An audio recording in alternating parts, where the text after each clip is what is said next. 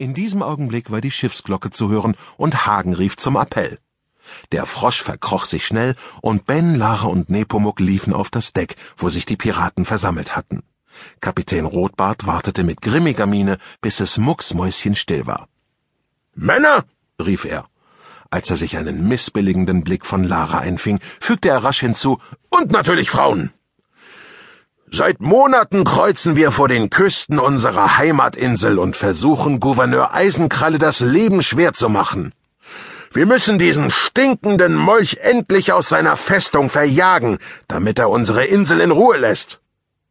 Die Piraten murmelten zustimmend, tauschten aber gleichzeitig zweifelnde Blicke. Ein Bärtiger hob die Hand.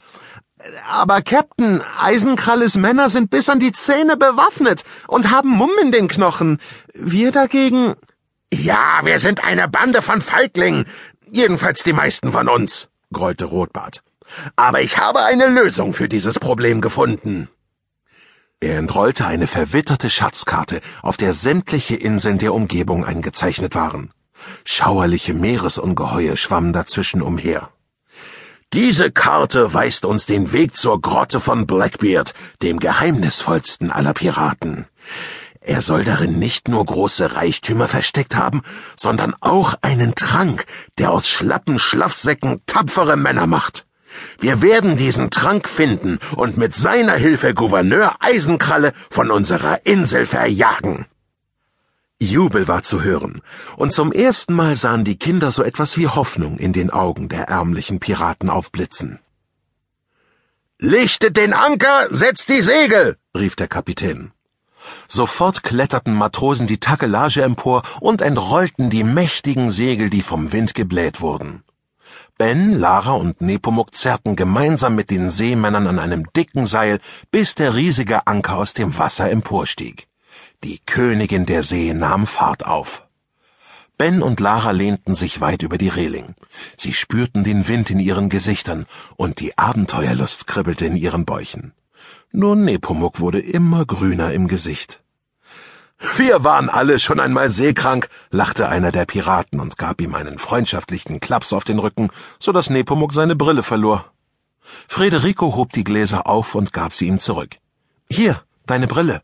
Du solltest besser auf sie aufpassen. Danke, seufzte Nepomuk. Plötzlich hellte sich sein Gesicht auf. Ben und Lara bemerkten es. Erinnert ihr euch, was der Kapitän gesagt hat? Nimm diese seltsamen Monokel ab, so etwas gibt es hier nicht. Lara nickte zustimmend. Auch die Piraten haben deine Gläser als Monokel bezeichnet, nur Frederico nicht. Warte mal. Gar nicht übel, kleiner Bruder. Ben strahlte. Frederico ist nicht von hier. Vielleicht ist das sein Traum. Lara stürmte sofort auf den Piratenjungen zu. Frederico sah sie schüchtern an. Er schien sie zu mögen, was Ben einen Stich versetzte.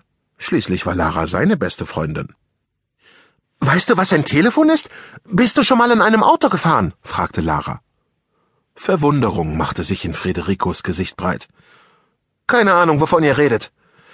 Er widmete sich wieder seiner Arbeit und schärfte die Degen der Piraten.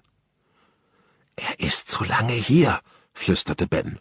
Er hat alles vergessen. Fast alles, korrigierte Nepomuk. Immerhin wusste er, was eine Brille ist. Aber das reichte als Beweis nicht aus. Schließlich konnte keiner von ihnen mit Gewissheit sagen, ob es in der Zeit der Piraten nicht doch irgendwo Brillen gegeben hatte. Nepomuks Augen leuchteten, als ihm eine Idee kam. Vielleicht erinnert Federico sich, wenn wir ihm etwas geben, was ihn an zu Hause erinnert. Die Idee ist gar nicht so übel, Nepomuk, sagte Lara. Sie zog ihre Tafel Schokolade aus ihrem Rock hervor und hielt sie Federico unter die Nase. Schokolade?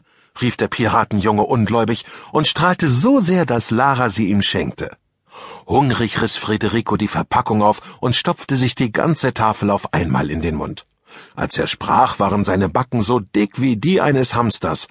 Vollmilch, Traubennuss, meine Lieblingssorte. Ben, Lara und Nepomuk lächelten.